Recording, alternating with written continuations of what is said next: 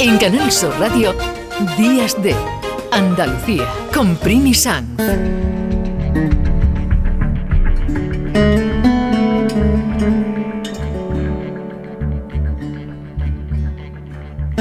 Estamos en Canal Sur Radio en Días de Andalucía, en este sábado 17 de diciembre, previo a la Navidad. Se acaba el año y es una época donde empezamos a conocer informes, análisis, reflexiones sobre el año que se acaba.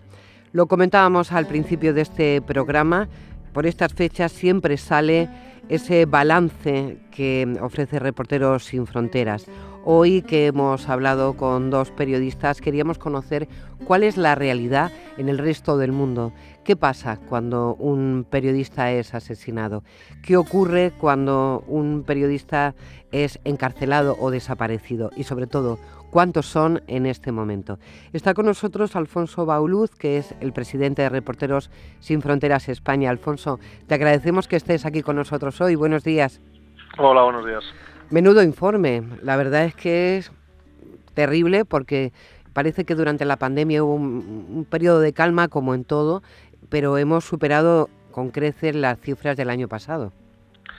Sí, eh, lamentablemente ha crecido espectacularmente el número de periodistas encarcelados y bueno, eh, esa cierta vuelta a la normalidad y con mayor presencia de los periodistas eh, pues ha, significado también un mayor número de, asesinatos de periodistas y la guerra de Ucrania también tiene mucho que ver con esto, claro. Habéis hecho un análisis muy pormenorizado, siempre explicáis de dónde, de dónde salen vuestras, mm, vuestros datos, ¿no? Para que no quepa la menor duda en este balance anual, mm, bueno, recorréis un poco el mundo y veis lo que está pasando. China sigue siendo la campeona en este caso en censura y vigilancia que se extiende mucho más allá de los ciudadanos y especialmente en los periodistas. Son 110 los periodistas encarcelados en China. Sí, bueno, eh, China es la mayor cárcel de periodistas del mundo. Eh, año tras año lo corroboramos. Eh, este año lo que nos preocupa ahora mismo más, sobre todo, es que en la República Islámica de Irán hay dos jóvenes periodistas que fueron Nilúfar y Elaje las que dieron la, información de, la muerte por no llevar bien puesto un, un pañuelo en la cabeza de, Max Amini. Y bueno pues eh, tememos que acabe en el corredor de la muerte puesto que los crímenes que supuestamente o de los que se le acusa que supuestamente hubieran cometido es atentar contra la seguridad del Estado. Y bueno tememos que la velocidad a la que las autoridades de Irán acusan y ejecutan a, las personas pues pues puede acabar con, la vida de, de estos dos periodistas que, que ahora mismo son un referente mundial de valor de arrojo y de defensa de algo tan elemental como es el derecho a la vida. Precisamente cuando hablabas de estas dos periodistas de Irán, mm, recordaba que también entre los datos que aportáis en este informe se, se nota y muchísimo la presencia de muchas mujeres que también están entre rejas condenadas o asesinadas. Sí, este es un fenómeno, digamos, que ya habíamos constatado el año pasado. Eh, por ejemplo, en el caso de Bielorrusia, era el país del mundo donde más mujeres periodistas había encarceladas y además había más mujeres periodistas que hombres. Esto por un lado. El número de encarcelamientos, el 30% son mujeres, son 75 mujeres, 65 colegas que están encarceladas. Y esta es una constante que, bueno, es, es lógico porque digamos que las colegas, las compañeras están en todos los ámbitos de la profesión. Mm, siempre las hemos visto en todas las redacciones, pero ahora las vemos también en todos los cometidos y bueno, pues desgraciadamente a ellas como no, pues también les alcanza la represión, el encarcelamiento y el exilio.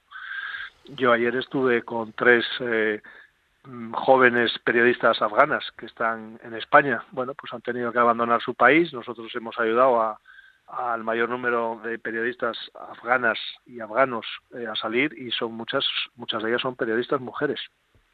Hacías tu referencia hace un, momento a la guerra de, Ucrania, una guerra que ha marcado la realidad de Europa y, bueno, la geopolítica general, pero que tiene también mucha incidencia en los periodistas que están cubriendo este conflicto armado. Mm, ¿Cómo se vive una guerra hoy en directo? ¿En qué está afectando a la información y también a los periodistas? ¿no? Bueno, lo primero que hay que decir y dejar claro es que la invasión rusa, esa agresión a su vecino, ha significado que en Rusia no se puede hacer un periodismo libre. Están, digamos, los periodistas rusos, la mayor parte de los que son independientes o han tenido que echar el cierre a, su medio o se han ido al exilio y con todas las dificultades del mundo tratan de informar a la opinión pública rusa. Los medios bajo el control del Kremlin se dedican a la propaganda y lo que caracteriza eh, a la información es que en la parte que depende de las autoridades rusas la presencia de la prensa internacional es eh, muy escasa. Entonces esto significa que no hay manera de cubrir de manera libre e independiente lo que ocurre. En Ucrania hay una gran presencia internacional, por supuesto que como en todas las guerras las autoridades y muy especialmente en el ámbito militar ponen restricciones, ponen impedimentos, dificultan el trabajo de los periodistas, tratan de sacar la mayor rentabilidad informativa y propagandística pero el desequilibrio es total. Los periodistas que solicitan una acreditación al Ministerio de Defensa ucraniano, en general lo están teniendo sin mayores problemas. Ha habido en alguna ocasión alguna dificultad, pero mm, son, a nosotros nos han llegado pocas quejas de lo que es la acreditación. Por el contrario, en Rusia la amenaza de encarcelar 15 años a que simplemente defina lo que es una invasión y una agresión como lo que estamos viendo, una guerra, pues se arriesga 15 años de cárcel. Eso ha significado que un número importantísimo de medios internacionales han tenido que abandonar el país. ¿Qué significa que un periodista sea asesinado, encarcelado, desaparecido o simplemente no pueda acceder a una zona de conflicto o a una, a una información? ¿Qué significa? Porque, claro, el mundo está terrible, hay mucha muerte en todos sitios, pero ¿qué significa que muera un periodista asesinado? Bueno, eh, en, realidad, además de la pérdida de la vida humana, el daño que hace a su familia, bueno, la sociedad se queda sin una herramienta básica para comprender qué ocurre en el mundo, para formar una opinión y para ser un ciudadano libre. En la medida en la que seamos menos ciudadanos libres, porque no tenemos una opinión, no tenemos un criterio formado a partir de una información de hechos fehacientes, pues empobrece a nuestras sociedades. Las sociedades libres lo son porque son unas sociedades de opinión donde todo el mundo manifiesta con libertad y con respeto sus criterios. Eh, esto, en el momento que se asesina a los periodistas, se silencia esa voz que es esencial para, para formar una opinión democrática y libre. Esa, y sobre todo, eh, como tú decías, el, el saber de primera mano, el tener información de lo que está ocurriendo. Eh, tenemos, por ejemplo, a, nuestro paisano Morenati, un fotógrafo que, ha estado muy presente en esta guerra de Ucrania y que a través de su fotografía pues, nos da una perspectiva diferente, o a través de los artículos, diferentes artículos que leemos de, de compañeros en cualquier parte del mundo, también nos acerca a una realidad que si no sería muy difícil. ¿Cuál es la perspectiva que ve, Alfonso? ¿Cómo, ¿Hacia dónde nos pues dirigimos? Para darle un pues poquito de alegría a esto de alguna pues manera, porque es terrible. Te lo voy a decir clarísimamente. Emilio es un referente no solo en la calidad de sus imágenes, sino en la integridad de su trabajo. Y estas dos eh, cuestiones hacen que sea un periodista de renombre y prestigio internacional, como fotoreportero y significa que cuando él está cubriendo un conflicto u otros asuntos, sabemos que estamos recibiendo una información de altísima calidad.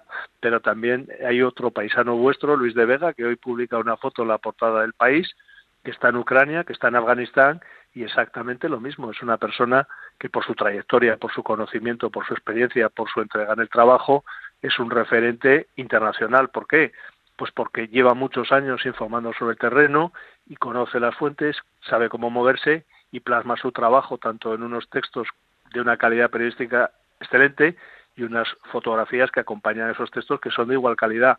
Es decir, yo en eso he de decir que me, descubro ante ellos, igual que las tres eh, compañeras jóvenes afganas que tienen una fuerza, un empuje, una vitalidad y unas ganas de seguir trabajando que es increíble a pesar de todas las dificultades. Y yo me quedo con lo bueno, claro. Claro que sí.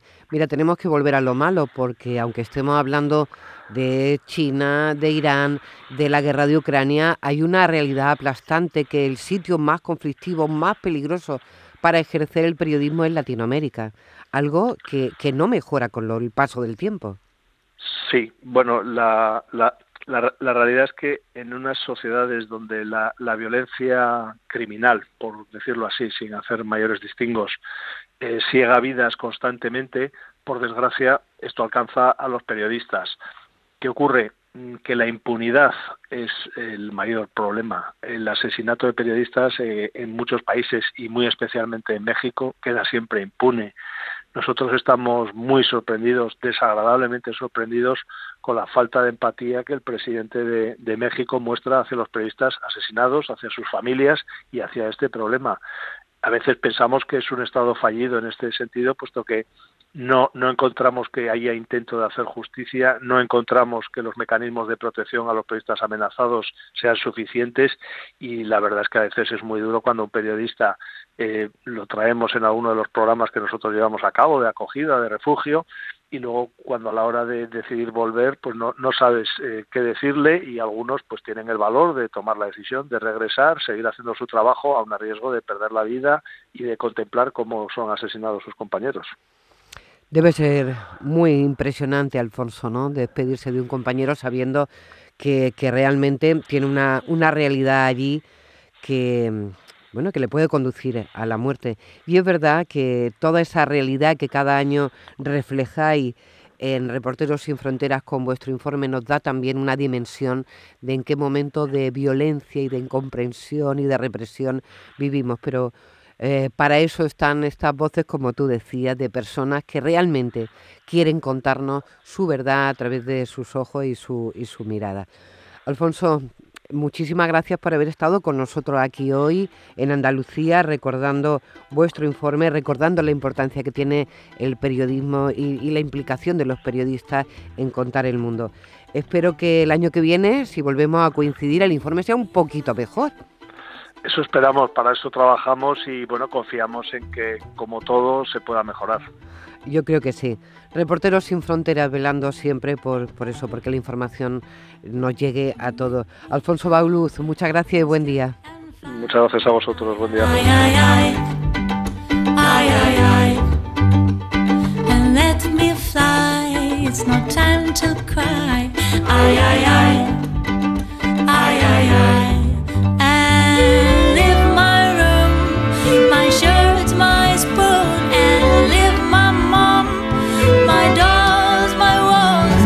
de Andalucía. Con Primi Sanz, Canal Sur Radio.